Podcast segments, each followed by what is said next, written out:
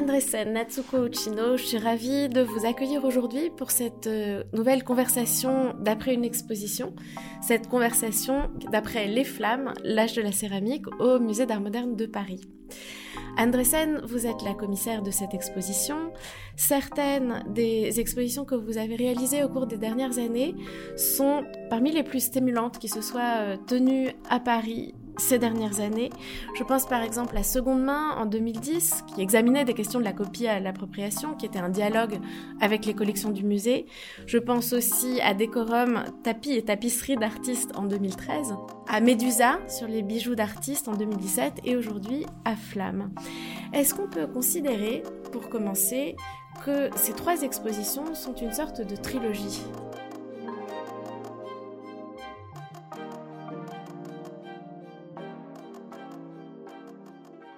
Alors effectivement, les trois dernières expositions que vous mentionnez forment euh, une sorte de trilogie, en effet, des expositions qui tentent de repenser les catégories, les classifications, les hiérarchies entre des objets, des objets d'art, des sculptures, et hum, qui vraiment voilà, euh, regardent un peu de manière transversale ces différents médiums, donc le textile, le bijou et euh, la céramique, en essayant euh, peut-être de s'approprier aussi la manière dont les artistes regardent, sans se soucier de ce qui est de l'ordre de ce que l'on considère comme de l'art ou de ce qui ne le serait pas. Alors justement, Natsuko Uchino, vous êtes directrice artistique de l'exposition, invitée par Andresen. Vous vous êtes née au Japon, vous vivez aujourd'hui dans le Gard, un peu au nord du Zest. Vous êtes artiste, vous enseignez, vous vous êtes formé aux États-Unis, à la Cooper Union University et au Japon, une culture qui est celle de, votre famille, et vous avez mis la céramique au cœur de votre travail. Un des points communs avec euh, Décorum, Andresen, c'est que vous vous êtes associé la complicité d'une artiste, d'un artiste, comme directeur artistique. Qu'est-ce que ça dit de la position du commissaire aujourd'hui? Je suis très attentive et hum, très proche euh, d'un certain nombre d'artistes que j'écoute, euh, que, que j'admire, avec qui j'aime échanger. Et c'est vrai que chaque exposition est vraiment l'occasion de collaborer donc effectivement, avec euh, des artistes que j'implique en fait dans tous les choix euh, scénographiques, euh, la conceptualisation même de l'exposition, du parcours.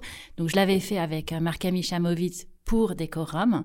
Et pour Flamme, la rencontre avec Natsuko Ushino a été vraiment déterminante et très fructueuse avec un résultat à la fois incarné mais qui fait totalement sens avec le médium céramique. Alors, Natsuko Uchino, est-ce que vous aviez déjà eu une telle expérience de participation à une exposition et comment avez-vous travaillé sur ce projet ensemble? En termes de commissariat d'exposition, c'était effectivement aussi sur une exposition de groupe de céramique que j'ai organisé euh, de concert avec euh, Sophie Auger-Grappin au Centre céramique euh, contemporaine Laborde et à La Box, qui est la galerie de l'École nationale des beaux-arts de Bourges. Et j'avais déjà à cette occasion fait cette tentative d'exposer à la fois de, enfin, la céramique à travers différents types de pratiques. La poterie d'auteur, euh, la sculpture et aussi euh, des objets usuels anonymes. Et pour cette exposition, comment le travail s'est-il organisé entre vous deux? En d'autres termes, qu'est-ce que c'est qu'être directrice artistique d'une exposition quand on est artiste aujourd'hui dans ce contexte du musée d'art moderne? C'est vrai que moi j'aimais beaucoup la manière dont Natsuko, elle regarde, elle positionne, elle agence son propre travail avec vraiment une réflexion sur, euh, par exemple, le sol, euh, les matériaux. Et c'était vraiment important qu'on voilà, qu'on ne prenne euh, rien pour acquis, qu'on se donne aussi le temps et l'espace pour repenser des modes de monstration dans mon approche de l'exposition, il y a toujours une réflexion sur euh, voilà, le display, la scénographie et la, manière dont ça dit quelque chose. Il n'y a pas de scénographie neutre. J'avais fait une euh, master thesis sur euh, les espaces alternatifs à New York. Toute cette question, remise en question de l'idéologie du white cube, par exemple. C'est quelque chose qui m'a vraiment marqué et qui continue voilà, de m'interroger. Avec l'envie voilà, d'inclure de, la couleur, euh, d'inclure des textures. Et c'est vrai que les, réflexions et les échanges que j'ai eu avec Natsuko, euh, encore une fois sur euh, quel matériau choisir, quelle place faire au recyclage de mobilier scénographique, quelle couleur pourrait-on intégrer c'était extrêmement euh, fructueux, riche. Et au-delà de ça, il y a eu aussi euh, une réflexion commune sur euh, des artistes, même le parcours de l'exposition. Voilà, comment faire sens entre la partie sur la technique, sur les usages et sur les messages. Alors justement, le plan de l'exposition est très simple, donc ces trois parties que vous venez de, mentionner, les techniques, les usages et les messages, et en même temps, à l'intérieur de chacune de ces parties, il y a une sorte de foisonnement, de débordement d'œuvres qui me semble être d'une certaine manière aussi une de vos signatures. C'était présent euh, également dans d'autres de vos expositions. J'ai le sentiment que pour vous, ça relève presque d'un positionnement. Tout à fait. C'est vrai que j'aurais du mal à me, définir comme euh, minimaliste. Hein. ce serait voilà plutôt maximaliste. Et c'est vrai que cette densité, c'est un parti pris euh, qui peut dérouter, qui implique voilà d'accepter de, consacrer un certain temps dans l'exposition, éventuellement d'y revenir si on a l'impression euh, voilà qu'il y a d'autres choses à voir ou autrement. Donc j'aime beaucoup voilà cette idée que finalement, quel que soit euh, le bagage euh, culturel euh, des visiteurs, il y ait l'assurance de découvrir, quoi qu'il en soit, des choses, et en tout cas dans un dialogue inédit entre différentes typologies d'objets. Et ça va de pair, me semble-t-il, avec une sorte de volonté de jubilation et de volonté de plaisir, de plaisir des matières, de plaisir des formes, de plaisir des couleurs et de plaisir des sensations. Le plus beau compliment qu'on a pu faire sur l'exposition, je pense, c'est de dire que c'est extrêmement joyeux, mais qu'en même temps, voilà, ça fait réfléchir. Enfin, c'est vrai que pour moi, si, si, si on peut percevoir euh, le plaisir que j'ai eu à collaborer euh, avec Natsuko, avec euh, Margot Nguyen, avec les, les, experts invités sur l'exposition. Qui sont nombre de trois. Voilà, donc Frédéric Baudet, Stéphanie Le Folic et Thomas Golsen, avec qui j'ai, on a vraiment eu aussi des échanges tout à fait fondamentaux et qui euh, participent tous les trois au catalogue. Tout à fait, avec euh, Natsuko par ailleurs. Je pense que hum, cette jubilation qu'on a pu avoir à, travailler ensemble se traduit dans l'exposition, dans l'expérience du visiteur. Une autre des singularités de cette exposition, dans ce foisonnement, c'est que certaines des œuvres sont présentes sous forme de reproduction, soit de papier peint, soit de photographie, et il y a même une carte postale d'une statuette qui se trouve dans les collections du musée Guimet, c'est-à-dire à quelques mètres du musée d'art moderne. Là aussi, il me semble que c'est quelque chose qui fait écho à un certain nombre de vos recherches sur la question de la reproductibilité. Effectivement, euh, il y a plusieurs euh, rapports à l'objet. La première image qu'on voit dans l'exposition, c'est euh, une reproduction d'un pichet de Picasso qui regarde une vitrine et peut-être que Natsuko pourrait dire quelque chose de cette vitrine. Effectivement, euh, cette vitrine, c'est une reconstitution. Donc elle était d'abord euh, euh, créée pour le musée des arts traditions populaires, puis démantelée et aménagée au MUSEM, mais en, archive. Donc pas, en, pas dans sa disposition qui en fait prend énormément de place. Elle s'appelle De la terre au pot. C'est ça. Si je ne me trompe pas, et c'est une vitrine de Georges-Henri Rivière, le fondateur du musée des arts et traditions populaires. Exactement. Et pour euh, différentes contraintes, à la fois de transport, à la fois euh, d'aménagement de l'espace, de ce qui était disponible, en fait, ce qu'on a décidé de faire finalement, ça a été de réutiliser une vitrine existante de l'exposition précédente, euh, donc utiliser l'aménagement préexistant et intégrer et reformuler en fait une version de cette vitrine qui, s'intègre en fait dans, la scénographie de l'exposition et des disponibilités d'espace. Je pense que c'est assez politique finalement de, de ressortir cette vitrine, sachant que c'était déjà quelque part euh, une préconstruction, c'est-à-dire qu'il y a des artefacts qui viennent d'ateliers réels, qui ont été achetés par le Musée des Arts Traditions Populaires, puis après ils ont euh, créé des outils pédagogiques pour euh, expliquer les étapes de production. Donc nous, on a recréer à partir de ce modèle-là, mais ça pose toujours la question de euh, comment on restitue une pratique qui par ailleurs est plus ou moins euh, obsolète, euh, ou en tout cas l'idée de la transmission d'un geste dans un contexte muséographique. Et c'est vrai que le choix finalement de ne pas euh, emprunter le piché de Picasso, mais de l'évoquer par une reproduction, hein, euh, tout simplement euh, à poser au mur, c'est une manière aussi de voilà repenser cette hiérarchie. C'est-à-dire que Picasso est présent dans l'exposition plus tard à un autre moment, mais voilà pour des raisons qui peuvent être à la fois économiques, écologiques, etc.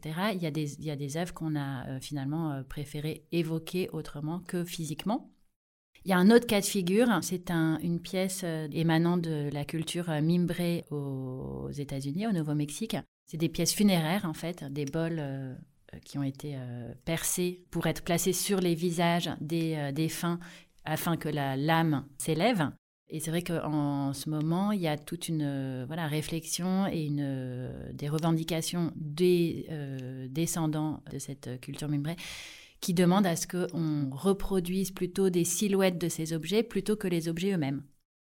Et on comprend en tout cas que la difficulté d'obtenir des prêts en période de Covid est loin d'être la seule euh, motivation de ces choix, que ce sont vraiment des choix euh, euh, pensés. Bien sûr. Et effectivement, vous parliez tout à l'heure de seconde main. C'est vrai que voilà, la question de la reproduction, de la copie ou de la réinterprétation. Cette exposition de 2010 que vous avez faite au musée. Voilà, au musée d'art moderne, dans les collections permanentes, réfléchissait aussi à la manière dont les artistes s'emparaient de cet euh, outil qu'est la copie ou la reproduction, euh, voire la réinterprétation. Alors d'ailleurs, Georges-Henri Rivière, il est présent à un autre euh, moment de l'exposition, au début de la deuxième partie, justement par un objet qui est photographié, qui est le vaisselier de la famille de Fic à Goulien. imagine un village de Bretagne, et on voit une immense photographie, grandeur nature, d'un vaisselier en bois avec des assiettes en porcelaine dedans. Georges-Henri Rivière, comme on le disait, donc c'est le fondateur du Musée des Arts et Traditions Populaires. C'est l'inventeur de cette muséographie dite au fil de nylon. Sa pensée a fait l'objet d'une exposition au Mucem il y a quelques années. Il me semble qu'il connaît aujourd'hui une sorte de regain d'intérêt. Comment considérez-vous que sa pensée peut éclairer le monde d'aujourd'hui? Alors moi, c'est une figure effectivement tout à fait euh, fondamentale, fondatrice, je pense, de ma pensée. Quand j'étais étudiante à l'école du Louvre, j'ai passé beaucoup de temps aux ATP avant que ça ne ferme.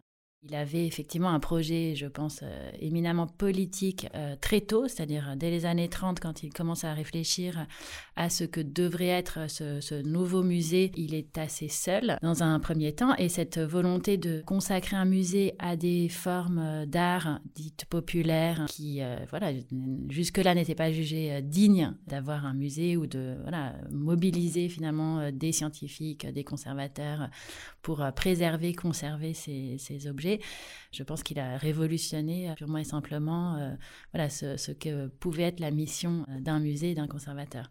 On l'appelait le magicien des vitrines aussi. Et c'est vrai que ce qui est magnifique et ce que Nasuko a très bien, je pense, retranscrit, c'est la dimension scientifique qui est réelle, hein, pédagogique, c'est-à-dire vraiment de la terre au pot, on voit toutes les étapes comme, euh, voilà, comme un storyboard qui, se dévoile. Et aussi le côté poétique avec ces suspensions, euh, voilà, de, tous ces outils qui ont euh, été effectivement utilisés pour la confection de ce pot à, lait en l'occurrence, mais sans que voilà que ce soit non plus démonstratif à outrance. Il y a une sorte de clin d'œil, mais assez sérieux en fait, dans l'exposition euh, de ce principe de la collecte, puisque vous-même avez proposé une vitrine de collecte adressée aux visiteurs.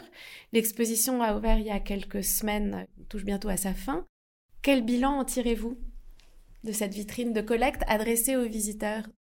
Alors c'est vrai que un des projets spécifiques à cette exposition, c'est d'avoir pensé une vitrine qui au début de l'exposition serait quasi vide. Premier jour d'exposition, il y avait euh, deux objets.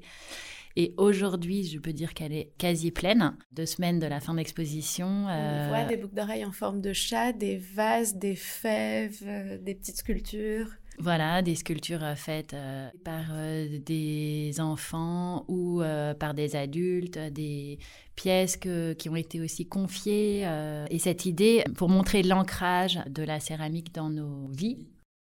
Une autre, encore des singularités de cette exposition, c'est la présence dans le parcours d'une grande table qui peut servir à des ateliers pédagogiques à l'intérieur même de l'espace d'exposition.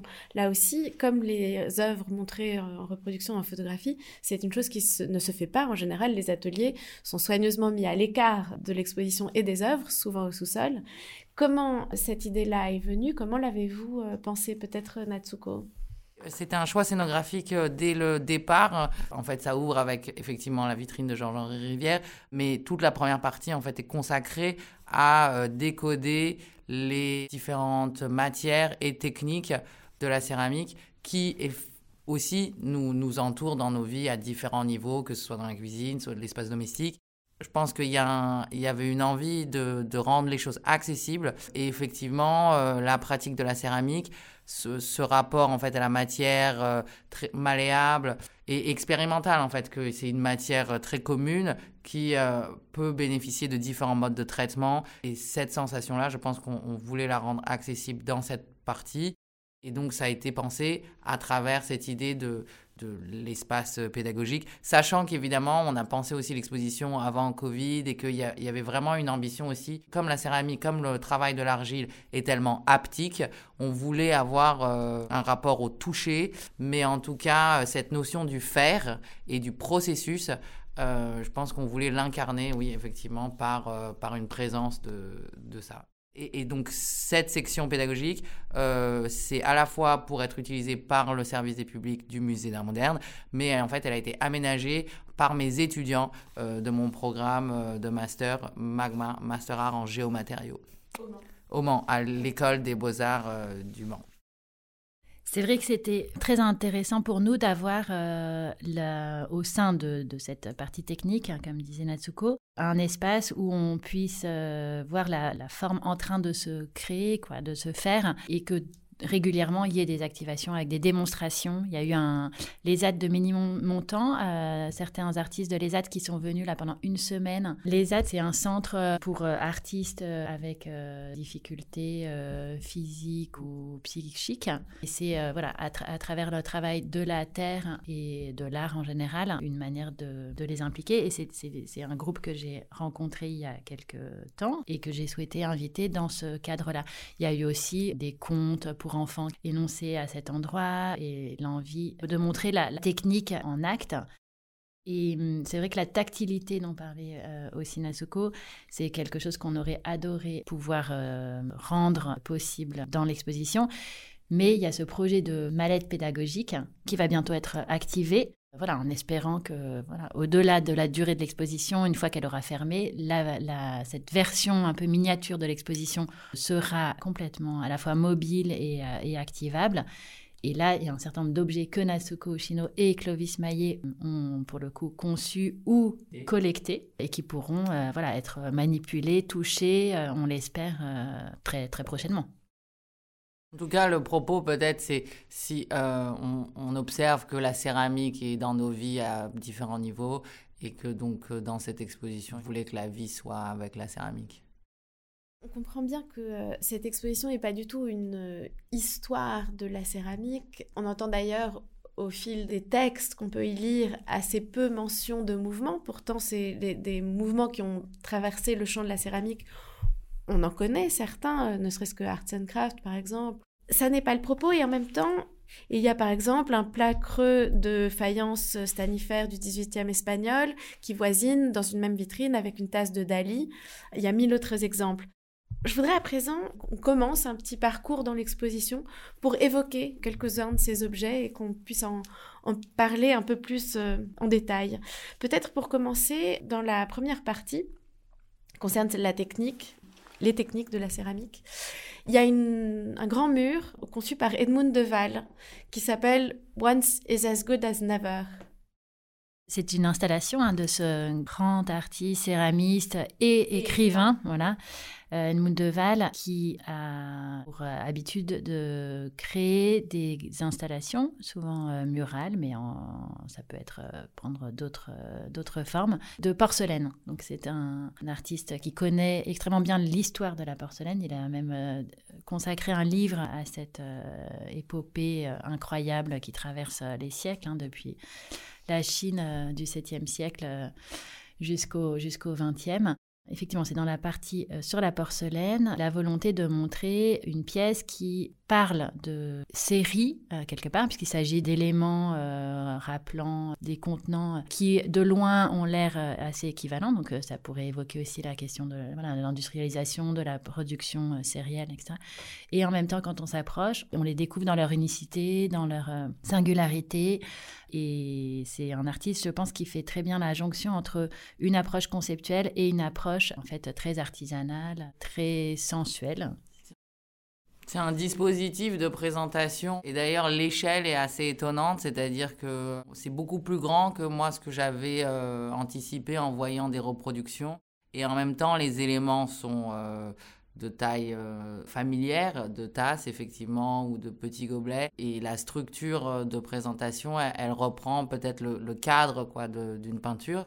C'est assez euh, étonnant parce qu'effectivement tout est blanc, donc on voit pas très très bien. Et on l'a placé juste avant d'entrer dans la seconde partie sur les usages, où là il y a justement le vaisselier, la reproduction du vaisselier dont, dont vous parliez tout à l'heure.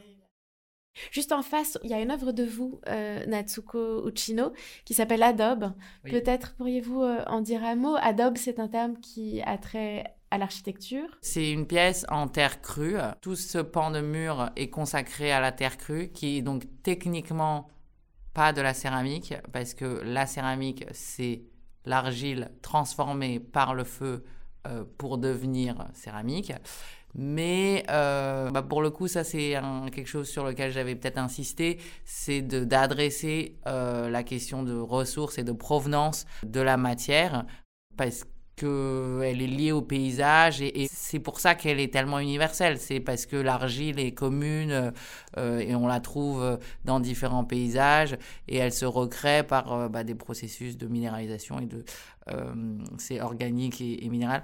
Euh, donc, je trouvais que c'était quand même euh, super de pouvoir intégrer dans, dans, dans, cette épopée. Après, on n'en reparle plus trop. Et puis, bah, il y a quelques pièces quand même dans, à travers l'exposition qui sont en terre crue, mais c'est plutôt par geste artistique. Quoi. Rebecca Warren, je pense que son truc, elle l'a fait, c'est massif, et puis bah, c'est impossible à cuire, donc on, on le garde comme ça.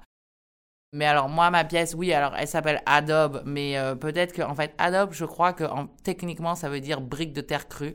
Euh, là c'est plutôt du torchis en fait mais c'est quand même moulé donc c'est un peu comme une brique mais euh, c'est surtout vraiment c'est de la terre crue. Il y a de l'argile, de la paille, du sable et des éléments végétaux qui dessinent ouais, un motif végétal. Comme c'est pas cuit et que d'ailleurs euh, les plantes ont des graines, dans la matière. potentiellement l'ensemble est compostable et pourrait euh, bah, refleurir. Et puis, euh, c'est quand même, en termes architectural, c'est un matériau qui, qui, reconnaît, qui renaît en ce moment, enfin, qui, qui, qui a, suscite de l'intérêt pour ses qualités thermodynamiques et respirantes. Et, et c'est une vraie alternative au ciment. Donc euh, voilà, je trouvais que c'était quand même euh, clé de, parler de, la matière, d'où elle vient et de son potentiel en fait euh, d'usage actuel. Alors justement, ensuite, dans la partie des usages, vous parlez de la dimension transitionnelle de, de la céramique, et il est dit à un moment que c'est dans l'architecture que la céramique est la plus usuel. Peut-être euh, un mot sur un projet très singulier de Jacques Kaufmann sur la plus vieille brique du monde à Jéricho. Alors Jacques Kaufmann a effectivement dans tout son travail depuis, euh, depuis de nombreuses années vraiment euh, réfléchi, recherché les fondations de l'utilisation de la, de la brique. Il a fait énormément de voyages, a étudié la manière dont on peut les, concevoir, les utiliser, euh, donc à la fois les, faire et les intégrer euh, dans des processus euh, souvent architecturaux. L'installation qu'on a choisi de montrer est une sorte de variation autour de, la brique en référence avec la plus ancienne brique connue qui provient de Jéricho et qui est conservée à l'Ashmolean de Oxford.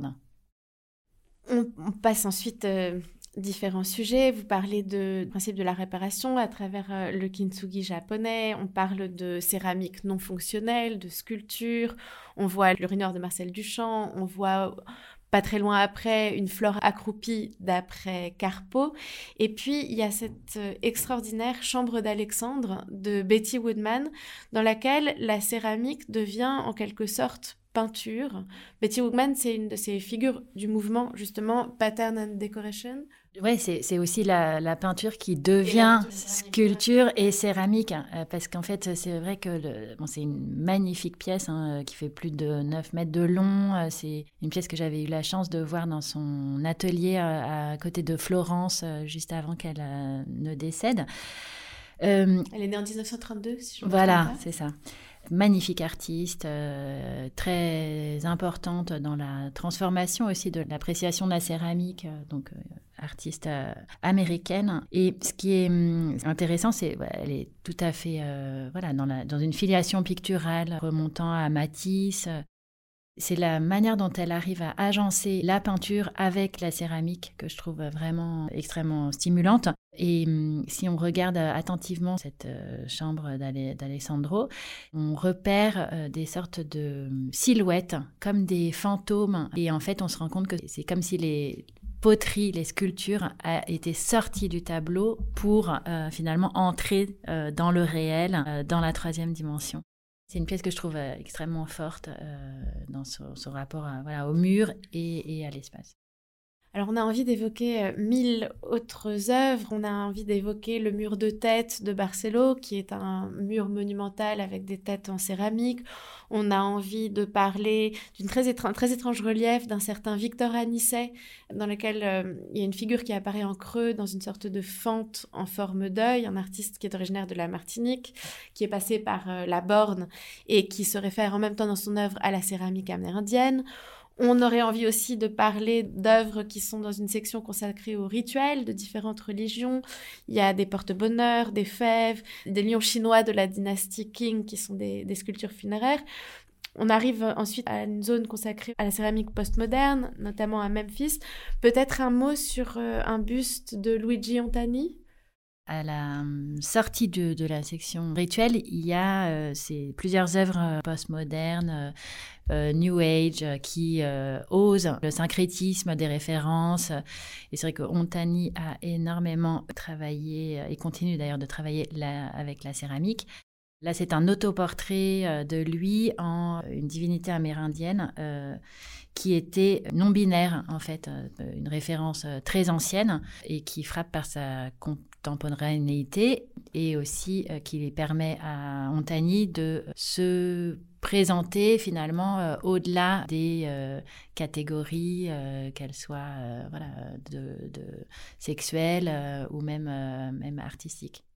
Dans l'exposition, il y a une chose dont on n'a pas parlé, c'est la manière dont vous avez pensé les assises. Et là aussi, c'est un sujet que vous aviez déjà euh, travaillé, Andresen, notamment dans l'exposition que vous avez consacrée à Carole Rama, dans lequel tout le mobilier était euh, créé par Michel Lamy. Alors non pas créé, mais vraiment emprunté en fait à Michel Lamy et Rick Owens. Non, non, c'est intéressant parce que effectivement beaucoup de visiteurs et visiteuses ont pensé que c'était une réponse au travail de Carole Rama, alors même que tous les tous ces mobiliers euh, préexistaient en fait à l'exposition. Vous avez raison, je pense au confort des visiteurs. Euh, on, a, on a dit que les expositions étaient assez denses et c'est vrai que c'est important qu'il y ait des moments de pause. Mais euh, là aussi, euh, voilà, penser et être attentif aux matériaux et là, en l'occurrence, avoir des assises en céramique me semblait tout indiqué. Il y a par exemple des œuvres qui sont de Laetitia Bado-Haussmann. Laetitia Bado-Haussmann et Johan Kreten ont contribué des assises multiples dans l'exposition euh, qu'on a essayé de déployer euh, de manière euh, correspondante au display, donc peut-être devant des choses qui prennent plus de temps comme des vidéos, et puis aussi d'agencer les espaces pour que bah, l'expérience de visite soit pas en, fait que un déroulé de vitrines, mais qu'il y ait des espaces plus ou moins ouverts et qu'il y ait des temps diversifiés quoi à travers la visite, ouais. Et encore une fois aussi pour étendre ce rapport matériel tactile euh, c'était vraiment euh, super d'avoir euh, ces, contributions d'artistes. Et si je ne me trompe pas, ces assises ont d'ailleurs même infiltré d'autres lieux du musée, puisque je crois en avoir vu dans la salle du FI et dans l'accrochage de l'exposition Saint-Laurent, quelques assises en céramique. Exactement.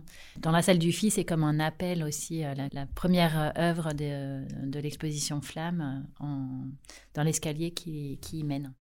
Alors la dernière partie de l'exposition s'intitule Message. Je crois que dans la conversation jusqu'à présent, on a déjà évoqué un certain nombre d'idées que vous passez à travers cette exposition et qui sont autant de, positions très, très fermes et, d'éclairage sur, sur le monde actuel.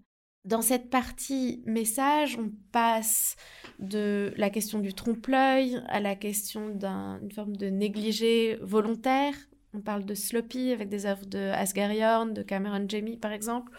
Vous abordez la question de l'abject avec euh, Elsa Salle, sa figure d'arlequin, avec une sorte de flaque de céramique de, de Price. Au fond, cette question politique, elle traverse euh, toute l'exposition de manière euh, extrêmement, extrêmement forte. Natsuko Ochino, vous parlez même d'appel de la terre. De quoi s'agit-il? Oui, le début de la section politique qui est euh, sur cet appel de la Terre, euh, le retour à la Terre. Qui est quelque chose que vous avez vous-même expérimenté euh, de façon personnelle, si je me trompe pas. Après, oui, cette partie-là, elle est articulée, en fait, effectivement, avec une installation que j'ai partagée avec Brigitte Pénicaud. Et de l'autre côté, il y a effectivement un display de différents pièces qui traitent à la fois de la nature comme sujet ou comme matière. Et et ben peut-être que ça, ça crée une boucle avec euh, ce que j'ai pu dire euh, au début sur euh, la terre crue et aussi la disponibilité quoi de l'argile et, et, de ce rapport en fait à l'écologie en tant que en tant que humain, c'est-à-dire que les civilisations se développent avec l'usage du feu et, et la céramique nous nous accompagne toujours. C'est vrai qu'il y a hum, aujourd'hui, peut-être plus encore que hier, il y a cet euh, appel très fort de retour à la terre qui expliquerait aussi la, voilà, la, popularité, euh, le fait que voilà, les ateliers euh, de céramique aussi amateurs, qu'il euh, n'ait jamais été aussi euh, attractif, le fait qu'il y ait euh, le mouvement néo-rural, une envie de, voilà, de trouver des modes de, vie et d'approche alternative à ce que, que peuvent offrir voilà, l'urbanité, et cet intérêt aussi pour des objets qui auraient été faits de manière artisanale et non plus voilà, le tout jetable qu'il s'agisse de, l'industrie euh, céramique euh, vraiment euh, polluante ou évidemment une alternative au plastique. La céramique peut aussi représenter une forme d'antidote à certains dérèglements du monde et un besoin de retour aussi à, l'essentiel, une forme de, de, matière essentielle qui nous permet de peut-être moins produire mais mieux produire pour plus longtemps. C'est articulé comme un appel et non un retour, un appel à, un rapport sensible euh, à la matière terre et, de penser la terre au-delà euh, de la ressource, mais aussi comme un site, comme un lieu qui, qui nous héberge. Et, euh, et et aussi euh, presque, et, là on avance après plutôt sur les parties euh, écoféministes, mais aussi comme une entité euh, sacrée. En fait, il apparaît justement dans ce dernier moment de l'exposition que la céramique est un outil particulièrement adapté pour véhiculer des messages extrêmement engagés. Et cela depuis très longtemps en fait. Il y a ce trio d'œuvres tout à fait extraordinaire du Woman Dinner Service de Vanessa Bell, donc cette artiste anglaise du début du XXe siècle, qui fait tout un service de céramique avec des figures de femmes à l'intérieur des assiettes au lieu des figures habituelles masculines. Il y a le très célèbre dinner party de Judy Chicago qui date de 74 avec là aussi tout un service de table avec des formes féminines dont on a une photographie et un exemplaire d'une assiette. Et puis il y a aussi cette série de médaillons de Jacqueline Lerat avec des figures de Flora Tristan, de Rosa Bonheur, de Marie Curie et de quelques autres. Finalement, cette partie de l'exposition, elle résume l'ensemble de votre propos. Ce qui est hum, effectivement intéressant, c'est que hum, l'exposition cherche à croiser différents types d'objets, comme on l'a dit, aussi des noms très connus d'artistes qui s'en sont emparés et des figures euh, moins connues. On repère un nombre euh, important d'artistes euh, femmes dans l'exposition. Et je pense qu'il y a un rapport presque ontologique entre des positions féministe et le choix de la, de la céramique. Tout comme le, textile, c'est des médiums qui ont très longtemps été considérés comme euh, féminines, en tout cas euh, voilà depuis euh, le Moyen Âge ou la Renaissance. Et courant du XXe siècle, en fait, certaines artistes se sont réaccaparés ces objets pour en faire des véhicules de positionnement et d'engagement.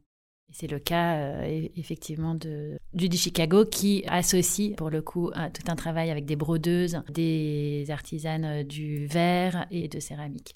Pour finir, peut-être que c'est ça, cette question du craftivisme que vous évoquez aussi dans l'exposition.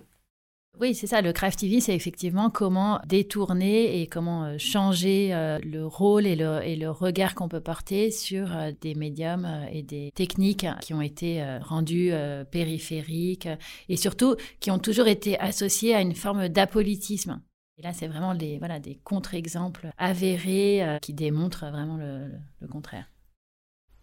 Oui, c'est que à la fois c'est considéré comme un art mineur, mais en plus parce que c'est mineur et domestique, euh, ce serait apolitique. Et là, en fait, euh, c'était plutôt de se réapproprier ce médium et de divulguer effectivement qu'au contraire, en fait, c'est en cela que euh, ça devient un, art politique. C'est justement pour son ubiquité et pour sa disponibilité et qu'on la remette en valeur, quoi, ou en tant qu'outil et, et message. Mais déjà, dès le, enfin, la fin du 19e et le début du 20e siècle, il y a beaucoup d'artistes qui se sont emparés de la céramique, euh, qui ont souhaité en fait faire des formes utiles, dans l'idée aussi de démocratiser leur art et d'aller un peu contre cette idée que euh, l'art euh, ne, ne, doit pas être fonctionnel. Et c'est vrai que la, découverte aussi de l'approche et de la philosophie japonaise pour qui c'est tout l'inverse, hein, c'est-à-dire vraiment il n'y a pas de beauté hors de l'usage, la valorisation euh, voilà d'un objet qui a été qui a servi, euh, cette force de l'objet humble, euh, de réalisé par des artisans anonymes, c'est ça a été vraiment un changement de paradigme tout à fait intéressant qui a beaucoup intéressé et attiré les artistes occidentaux. Merci beaucoup Natsuko Chino Andresen.